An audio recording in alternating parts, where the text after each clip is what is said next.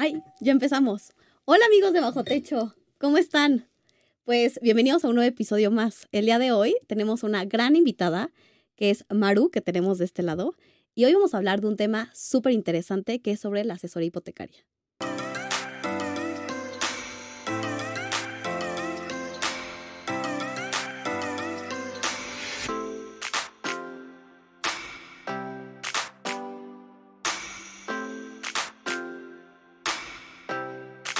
Súper, pues Maru, ¿cómo estás? De este lado la tenemos.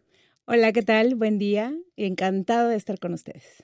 Pues bueno, Maru es asesora hipotecaria y viene a platicarnos de uno de los temas más controversiales en la industria de bienes raíces. Así que, Maru, antes de empezar con estos temas, ¿por qué no nos platicas un poquito sobre tu experiencia? ¿A qué te dedicas? ¿Desde hace cuántos años? Y pues platícanos un poquito de ti. Muy bien, pues eh, tuve la fortuna de ser parte de los pioneros de esta actividad hace 22 años. En el 2001 fue cuando eh, tuve la oportunidad de integrarme al primer broker hipotecario que hubo en México. En el 2001, para que te des una idea, en aquel entonces era este cambio de los créditos de UDIs a tasa fija. Entonces, la verdad es que fue un momento extraordinario porque mm, abríamos como todo un panorama a las personas que venían de tener un crédito en UDIs y que ahora tenían la tranquilidad de poder cambiar sus créditos hipotecarios a una tasa fija. Entonces, este, la primera institución con la que empezamos a trabajar fue con Scotiabank, que fue la institución que abrió el canal de, del broker hipotecario hace 22 años. Eh, pues tuve la oportunidad de formar de ese primer equipo y eh, pues eh, durante estos años pues he tenido la oportunidad de estar en varias etapas de la empresa. Originalmente nos llamábamos financiamiento ya, después este, migramos a ser fin ya y el día de hoy, pues, este, SOC Asesores Hipotecarios es una de las marcas más reconocidas y el master broker número uno de México. Wow, ¿qué tal, eh? ¿Qué tal, Ari? ¿Cómo ves esto? Pues, este, la verdad es que me llama mucho la atención el tema. Te voy a ser muy honesta. O sea, yo sé desde el lado inmobiliario, pero me gustaría que nos dieras como una asesoría más como, como clientes. Muy bien. Porque le tenemos como mucho pavor. O sea, me tocó una clienta que me dijo, ¿sabes qué? No quiero comprar nada porque los intereses se me van altísimos, hizo su Excel, que no sé de dónde sacó su Excel, pero me encantaría que nos pudieras platicar un poquito más de, de este tema para que pudiéramos abrir un poco más el panorama, cómo se calculan las tasas de interés. Ahorita sé que están muy altas, ¿es correcto? Pues mira, eh, altas no. Eh, cambiaron definitivamente eh, cuando inició el tema de la pandemia. las instituciones financieras pues apoyaron el, mercado hipotecario y ofrecieron grandes descuentos. Pues con el paso del, tiempo ya no fue sostenible eh, tasas del 7 o del 8% y el día de hoy ya cambiaron. Eh, podemos encontrar en el mercado tasas de interés hasta del 13.25. Pero eh, pues es alta comparado con qué. Exacto. Eso, ¿no? Porque tenemos también que considerar la oportunidad de la compra del inmueble por el precio, por la ubicación, y una de las ventajas que tiene un crédito hipotecario es que te permite hacer la sustitución de la hipoteca.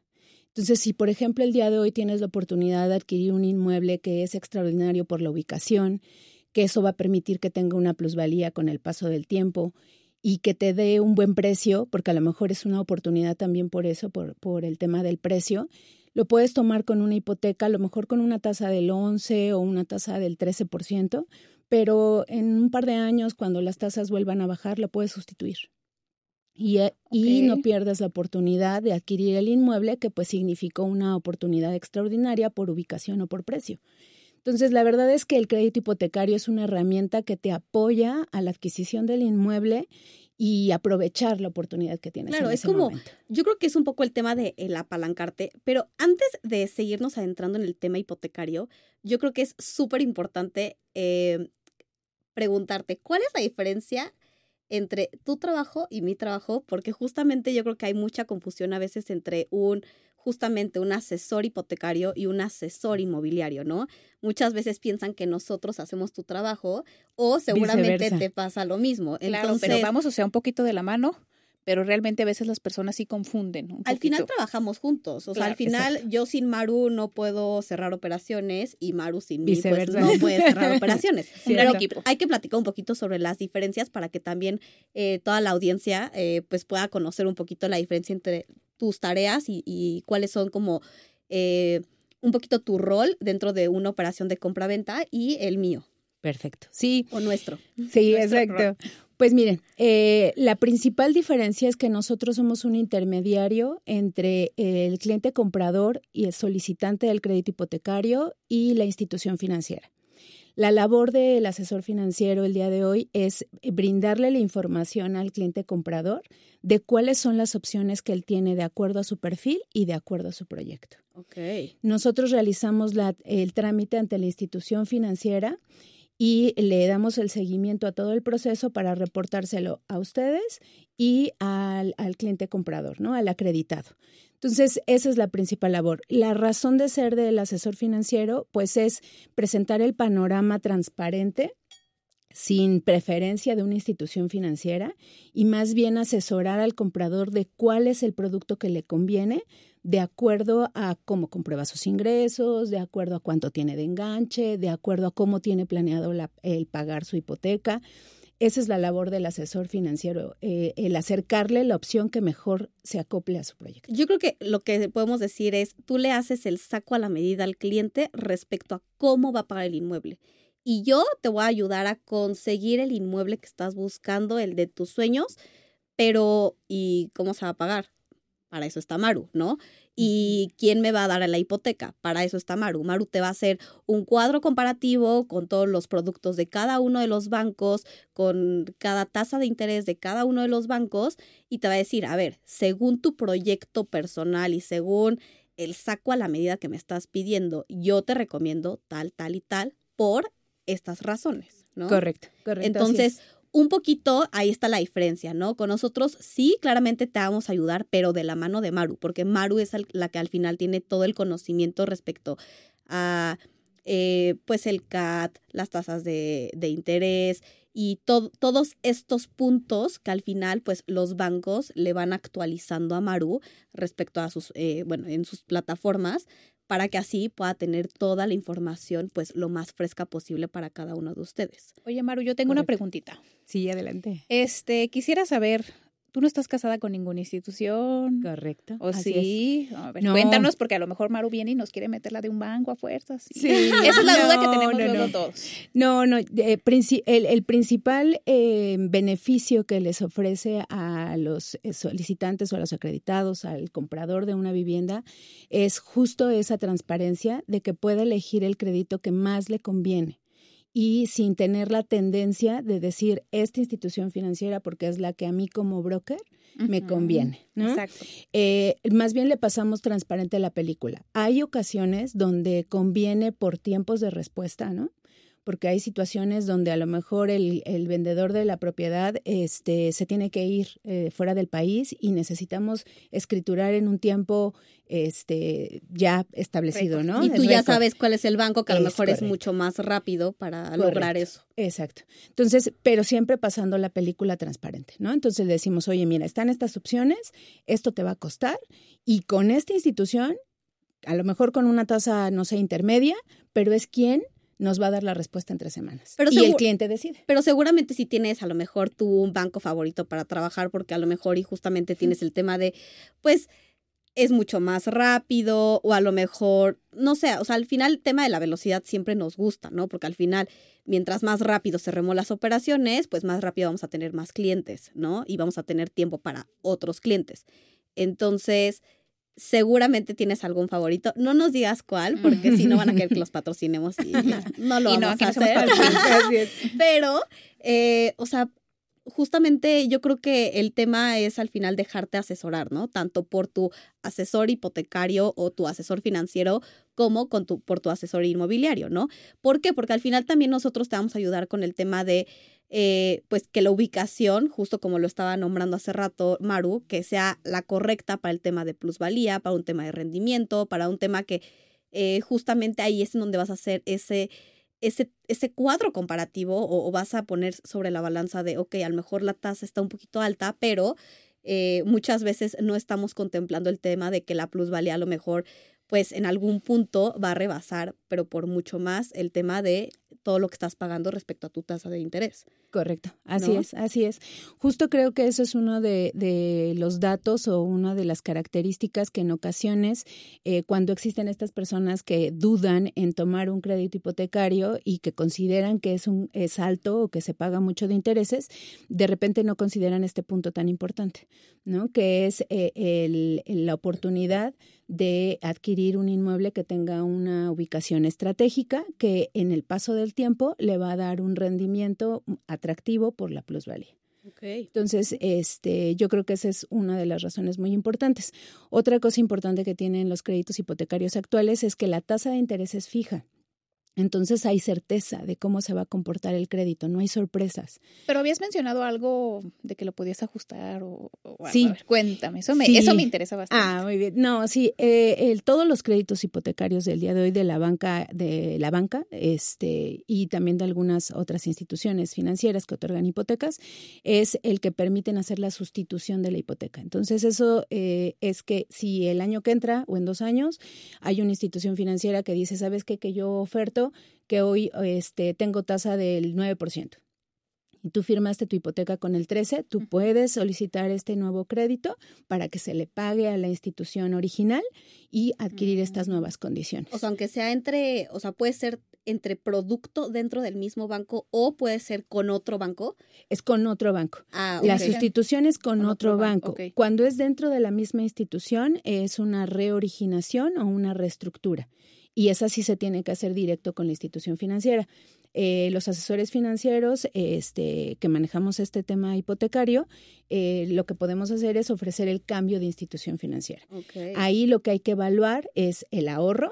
Claro.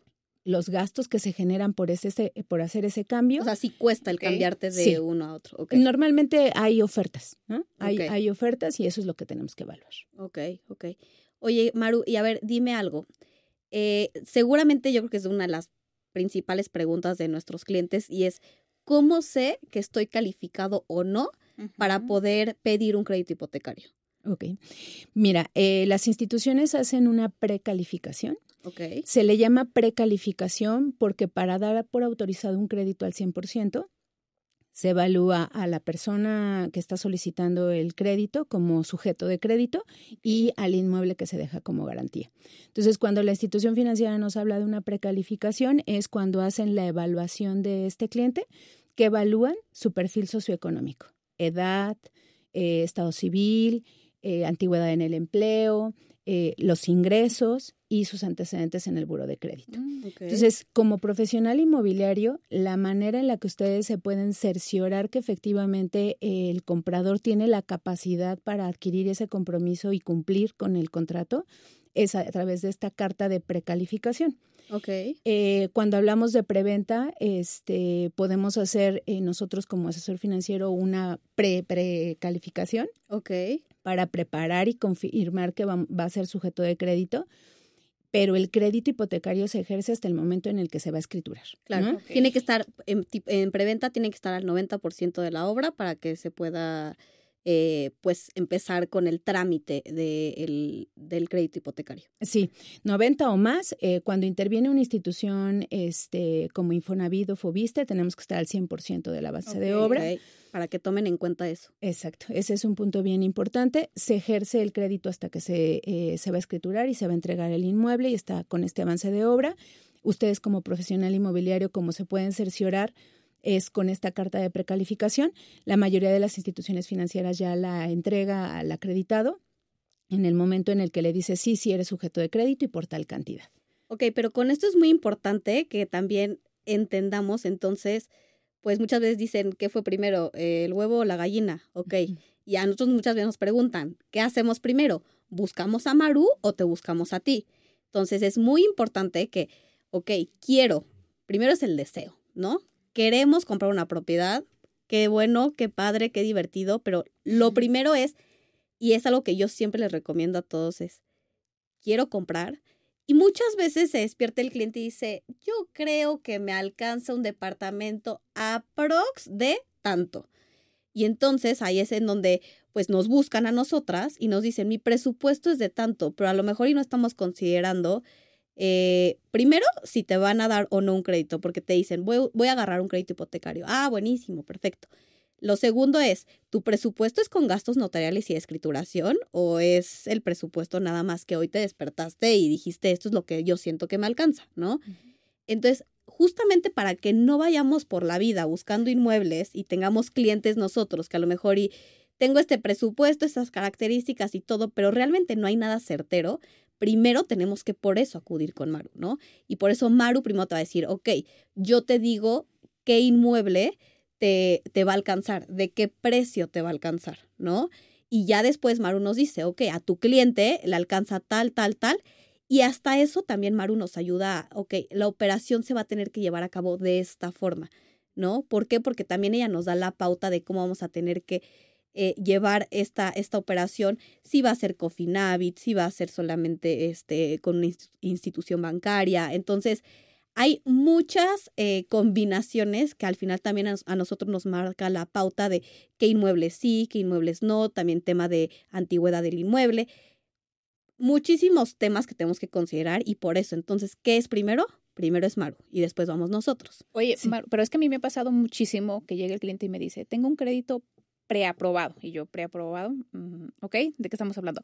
¿A qué se refieren exactamente? Yo sé que muchas de las ocasiones dice crédito preaprobado porque les llegó un correo donde, le, donde los invitan a un crédito financiero. Le dicen, ya te preaprobé tu crédito. Pero Exacto, llega la mera hora y mm, mm. Claro.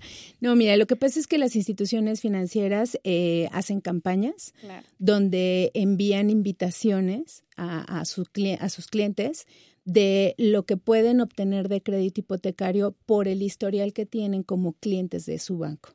Y entonces esas invitaciones muchas veces en la parte de abajo trae letras chiquitas que nos dice que está sujeto a la comprobación o a la evaluación que haga la institución financiera. Claro. Entonces sí es un punto bien importante. Eh, sin embargo, sí, sí aprovecharía para recomendarle a, a, los, a los clientes, a nuestros clientes, que conserven esas invitaciones porque hay instituciones que sí es tal cual lo que les ofrecen en esas cartas, eh, lo que pueden obtener. Ah, ¿real? Hay veces que sí. No es una regla, sí, sí, sí. pero sí es importante que la conserven. Sin embargo, si hay que llenar un formato de la institución donde, que es la solicitud de un crédito hipotecario, entregar tus documentos con los que se comprueba el cómo, cómo, cuánto es lo que tú percibes de tus ingresos, a qué te dedicas, ya dependiendo de, la actividad económica de cada solicitante, es que la institución financiera nos requiere documentos para confirmar.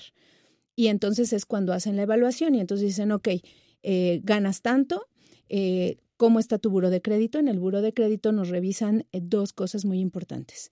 el historial, cómo me comporto en el pago de un crédito y cuánto es lo que yo debo actualmente. Ok.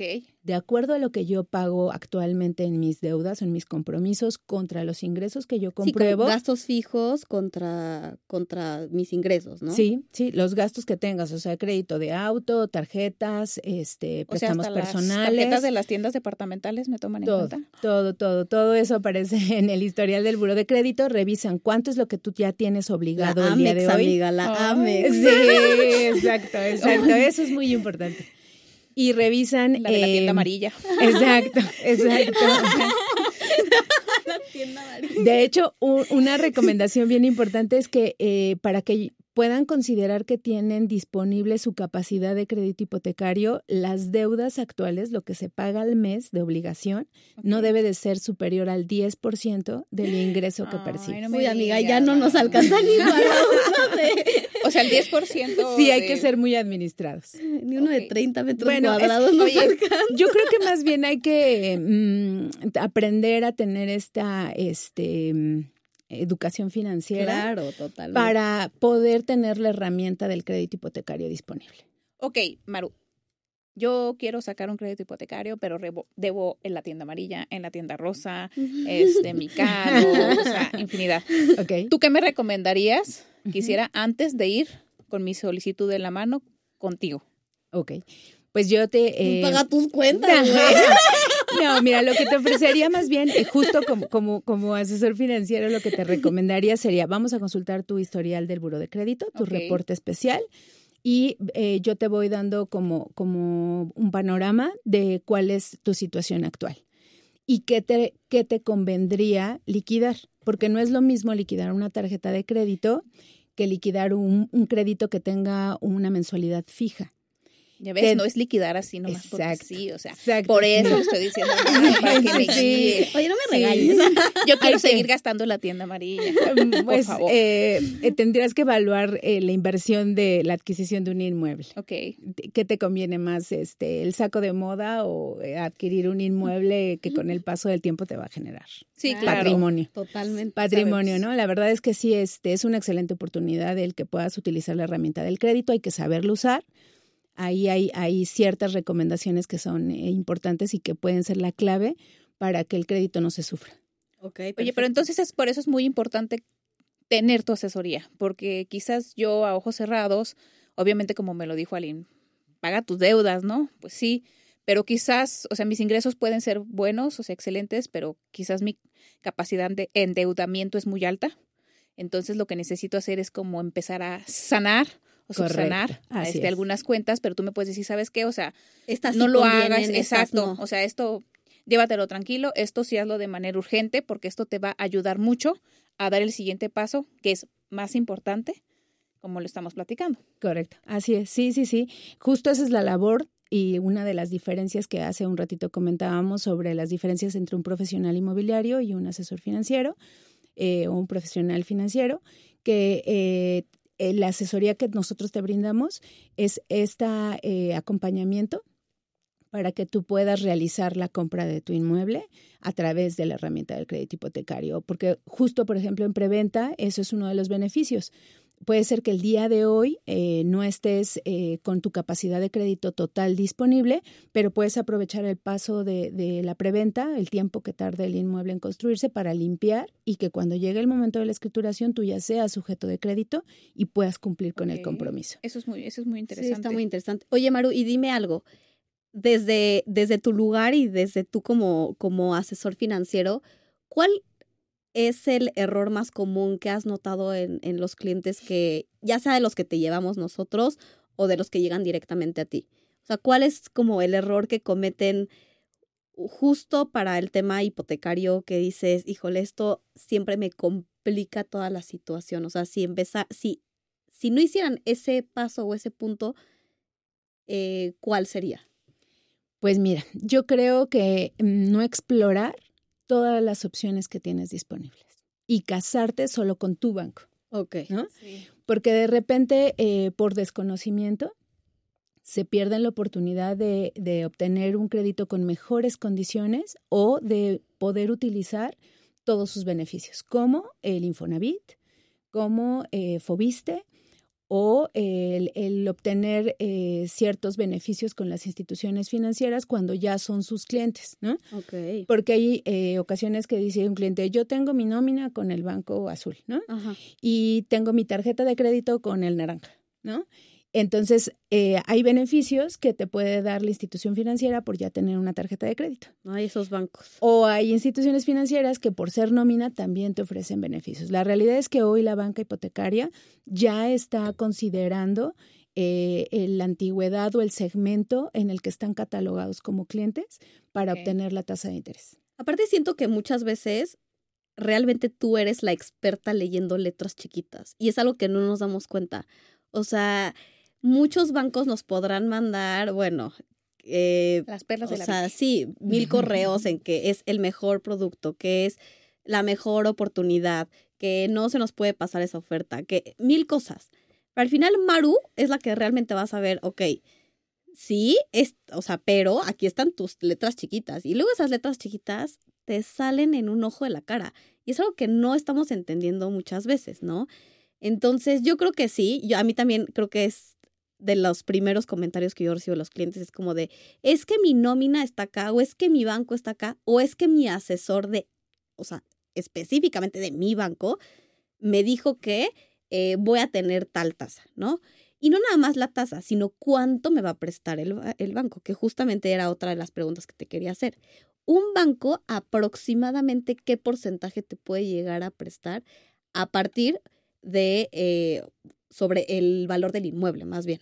O sea, no te presta el 100% sobre el valor del inmueble. ¿Qué, ¿Qué tengo que tener yo contemplado dentro de mis gastos para poder adquirir el inmueble? Una propiedad. Claro. Mira, hay diferentes productos. Eh, cuando hablamos de un crédito 100% bancario, solamente va a intervenir una institución financiera. El monto máximo de financiamiento en promedio está sobre el 90%. Ok. Pero cuando sumamos accesorios como Infonavit o Fobiste, se puede obtener hasta el 100% del financiamiento del inmueble. Pero solo así. No te puedes ir con un bancario y que, y que el bancario te, te dé un aforo del 100%.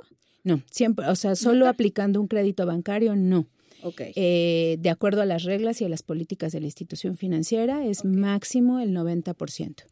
Ya cuando sumamos un accesorio como Infonavit o Fobiste, entonces sí se puede obtener un mayor porcentaje, que puede ser hasta el 100%, pero volvemos al tema principal, ¿no? Eso ya va a ser una situación personal de cada cliente, de cuáles son las este, opciones que él tiene disponible por su forma de comprobar ingresos, en cuando es asalariado o no es asalariado, eh, cuando es un profesional independiente eh, porque de- ese es el beneficio justo de la precalificación, que les va a dar a ustedes la certeza de saber cuánto es el porcentaje de financiamiento que se Claro. puede obtener máximo. Y es difícil que te den un 90%, ¿verdad? O sea, no es tan común ver un 90. Yo la verdad es que lo, lo más común que he llegado a ver es entre un 70 y un 80. Es como lo que yo normalmente veo. Y justo tan así lo veo que justamente los desarrolladores que venden en preventa eh, te, te piden un 20% o un 30% de enganche justamente porque es lo que normalmente no te prestaría el banco y es lo que piden de recursos propios. Fíjate que ahí interviene un punto bien importante, el resultado del avalúo de la institución financiera. La mayoría de las instituciones financieras sí su regla y su política dice que financian hasta el 90%. Ojo, aquí viene un dato bien importante. Sí, porque luego nos confundimos. sí. Y yo, escuchen, es el 90% del valor menor entre el resultado del avalúo que hace la institución financiera para otorgar el crédito y el precio de compra-venta. Mm. Entonces, cuando se está solicitando, se depende del 90% del financiamiento, hay un riesgo si el avalúo es diferente del precio de compra-venta. mm, Entonces, eh, eso es lo que muchas veces eh, el constructor o ustedes como profesional inmobiliario, para no poner tanto en riesgo al cliente, eh, solicitan a lo mejor un 15% de enganche, ¿no? Porque vamos a tener ahí un 5% que nos va a permitir cubrir si existiría, un- si existe una diferencia entre el, El el avalúo. el resultado del valor avalúo contra el valor comercial. contra el valor comercial. Entonces, ese es el, el tema que cuidamos y donde se vuelve también tan importante el trabajar de la mano, porque eh, nosotros nos vamos, nos vamos dando estas alertas, ¿no? Nos vamos poniendo como, como estas este, situaciones en la mesa para cuidar tanto al comprador como al vendedor. Claro. O sea, el vendedor le interesa cerrar un contrato, eh, obtener sus recursos por la venta del inmueble en tiempo récord, ¿no? Claro. claro. Y el comprador igual, ¿no? Obtener precio. el mejor financiamiento y este, cumplir el proyecto de la adquisición de su inmueble. Entonces, para que no se generen conflictos, solo hay que tener en cuenta esto. Sí se puede obtener el 90% de financiamiento, pero tenemos que tener prendido Bajo es- el, sí, la bajo, alerta. bajo esas condiciones en Exacto. específico. Oye, Maru, y a ver, platícanos sobre el tema en específico de cambia si em, pides un crédito hipotecario estando casado, soltero, casado por bienes separados, mancomunados. eh, o sea, ¿hay alguna diferencia? Si en algún punto alguno de nuestros clientes eh, le otorgaron un crédito hipotecario y se divorcia y se casó a lo mejor por bienes mancomunados. O sea, platícanos un poquito de este tema, porque yo creo que también puede ser un tema un poco polémico para los clientes. Sí. Pues miren, eh, nosotros recomendamos, o yo recomiendo, eh, el que participen eh, dos solicitantes en el crédito cuando es necesario para obtener la línea de crédito. Es decir, eh, dependiendo de la línea de crédito que yo quiero obtener, yo tengo que comprobar ingresos. Si los ingresos que uno de los solicitantes o los participantes no es suficiente, entonces es cuando se recomienda que participe otra persona. Por lo regular, pues es el cónyuge. Pero se puede otro familiar. Sí, puede ser hermanos, Línea eh, directa. línea ¿no? directa. Ok. Ajá, pueden ser hermanos, padres. Y aquí el punto muy importante es que si mancomunan ingresos, mancomunan deudas. Entonces van a evaluar el historial crediticio y los saldos de deudas actuales de ambos. Al igual de que como van a considerar sus ingresos, evalúan esta parte. Amigos, cásense por bienes separados.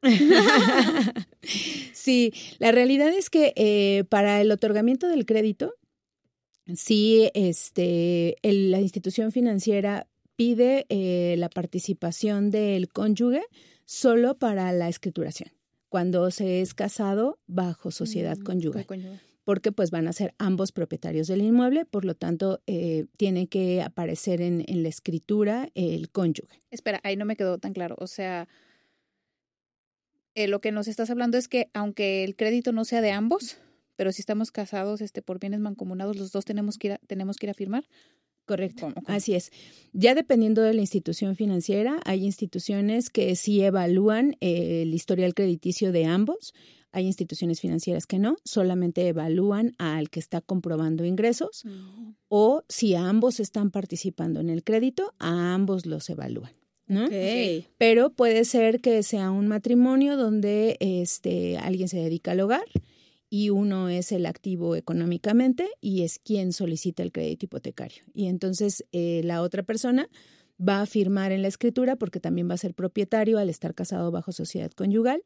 Si está casado bajo separación de bienes, puede o no puede participar en el crédito. Ya es dependiendo de ellos.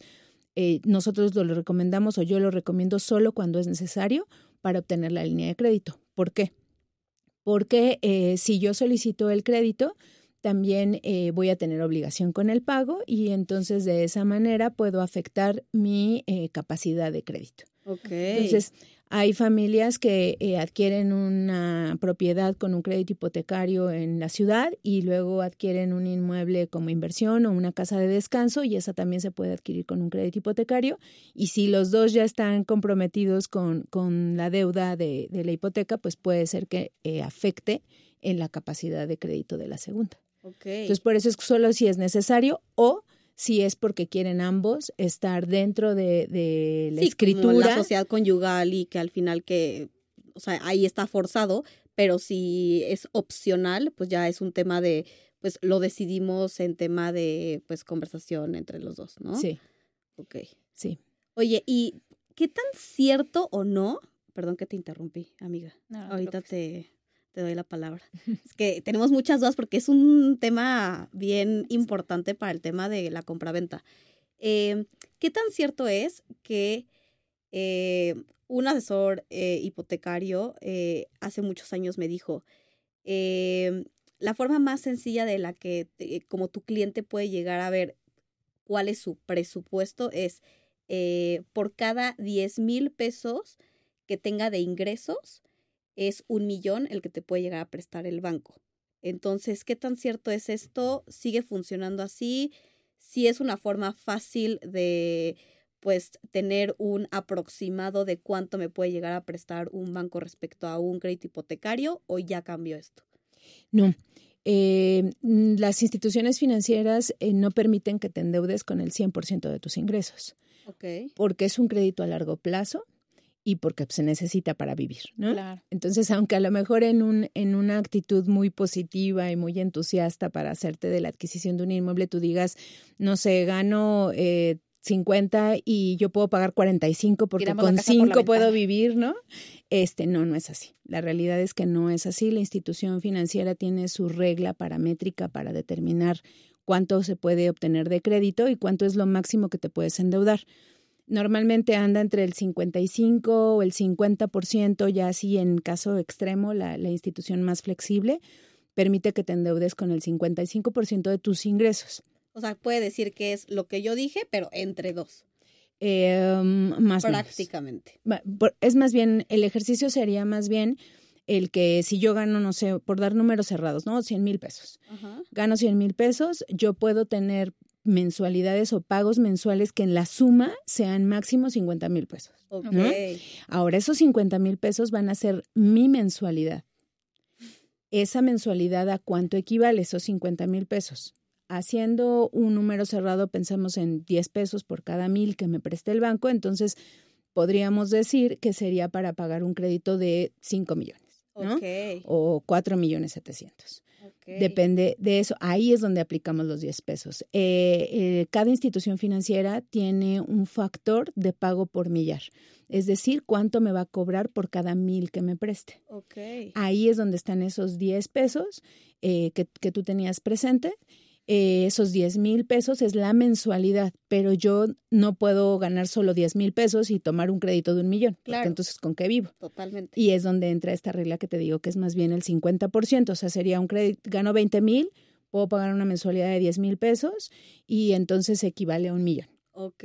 Pero hay que considerar también mis deudas actuales. Claro. ¿No? Entonces, de ese 50 quitamos deudas actuales y sobre lo que sobra es donde van a, otorgarme la línea de crédito. Claro.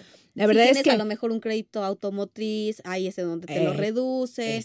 si tienes a lo mejor pues deudas respecto a tus tarjetas, la amarilla, la rosa, la azul, la morada y la todas. Exacto. Pues y se considera diferente una tarjeta de crédito a un crédito con mensualidad fija, o sea, a un auto. Sí es considerado de, o sea, no lo, no lo, ponen en la misma balanza. Sí. Okay. Justo esa es la importancia de la precalificación, porque la precalificación hace esa evaluación de cuánto es lo que yo puedo. Sí, de una forma mucho más exacta. Exacto. Y va a depender la línea de crédito también de la actividad y va a depender, eh, cuando hablo de actividad me refiero a si soy asalariado, si soy un profesionista independiente, si soy un emprendedor, si soy un, dueño de empresa, eh, cómo compruebo mis ingresos, eso es lo que va a cambiar. Perfecto. Y este también va a depender del enganche que yo tengo que aportar, de si soy cliente o no soy cliente. Esos son los factores que eh, evalúa la institución financiera para determinar cuánto es lo que va a otorgar de crédito.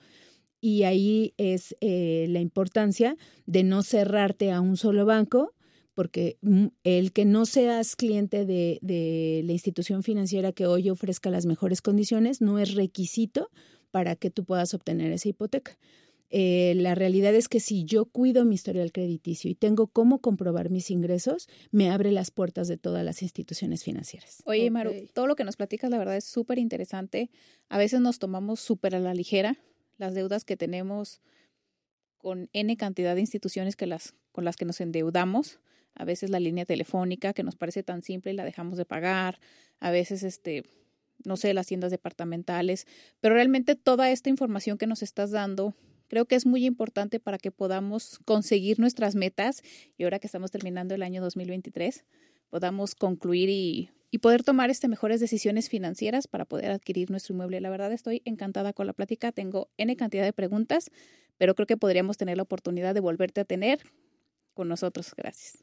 Sí, y sobre todo, bueno, también para invitar a todos nuestros, la gente que nos está oyendo hoy en, en el podcast o nos está viendo, pues también invitarlos a que obviamente se acerquen a ti. Entonces, ayúdanos a compartir tus redes sociales para que te puedan seguir y puedan eh, a lo mejor escribirte si tienen alguna duda como más en específico o quieren que les haga ese saco a la medida. Maru es la persona perfecta para, para pues justo resolver todas las dudas, sacar cualquier tipo de, no nada más crédito hipotecario, porque al final justamente es una asesora financiera, entonces en cualquier tema financiero les puede asesorar. Y, pues, ¿qué más? Maru, algo más que tengas que decir, algo más que quieras decir. Eh, por favor, tus redes sociales para que te sigan. Claro que sí. Bueno, pues es, este, mis redes sociales están como Maru-80 y bueno, mi principal recomendación sería el que se tomaran la tranquilidad de hacer una hojita de cálculo bien sencilla, donde eh, plasmen sus gastos actuales, eh, muy honestos consigo mismo eh, y luego ahí les sumen la mensualidad. Cuando hacemos ese ejercicio, se nos abren los ojos porque entonces dice uno, no, ya no voy a poder salir el fin de semana, tengo que liquidar esto, tengo, y entonces ahí es cuando vemos más la realidad. Claro. Y definitivamente tener un presupuesto eh, real les va a dar la certeza de saber a qué pueden aspirar en el inmueble. Va a ser una búsqueda más inteligente porque el tener la certeza de, decir tengo disponible tanto del crédito ya con una carta de precalificación les va a permitir acercarse con ustedes y entonces hacer una búsqueda inteligente, no perder oportunidades porque piensan que está fuera de sus posibilidades o viceversa, perder tiempo. Claro, este, buscando inmuebles que no que están, están fuera. fuera de su presupuesto. Entonces, eso eh, también da poder de negociación, porque entonces pueden decir, puedo ofrecer hasta tanto, porque ya está aquí seguro y puedo iniciar de inmediato el proceso, ¿no? Entonces, eso les da muchas herramientas a ustedes para negociar y para obtener este, la mejor compraventa y los mayores beneficios para ambas partes. Sí, justamente a eso es a lo que nos referíamos con el tema de eh, Maru es la que, no, la que nos da la pauta de cómo vamos a llevar a cabo esta operación y justamente en el tema de negociación, ¿no? De saber hasta dónde podemos estirar y aflojar esta cuerdita dentro de una negociación. Y pues justamente por eso es que trabajamos en conjunto y bueno, es, es un placer siempre trabajar con Maru. La verdad es que las operaciones son espectaculares, rápidas eh, y el proceso es espectacular, ¿no? Entonces, pues muchas gracias por todo, Maru, gracias por acompañarnos. Eh, recuerden a todos seguirnos en nuestras redes sociales, Z House de Z House Capital. Eh, recuerden escuchar todos nuestros episodios de, en Apple Podcast, en Spotify, en YouTube. Y bueno, claramente vamos a tener más invitados como, como Maru. Y bueno, antes de irnos, eh, Maru, siempre a cada uno de nuestros invitados le damos un eh, obsequio para que recuerden que estuvieron aquí en nuestro podcast. Entonces, bueno, te Ay, regalo esto. Qué para padre. que puedas eh, recordar que estuviste Gracias. aquí y bueno, tu gran participación. Muchas gracias. a Y pues por la todos recuerden de contactar a Maru y contactarnos a nosotros. Muchas gracias, Maru. Al contrario, gracias Hasta a la ustedes. un gusto. próxima, cuídense. Hasta luego. Bye.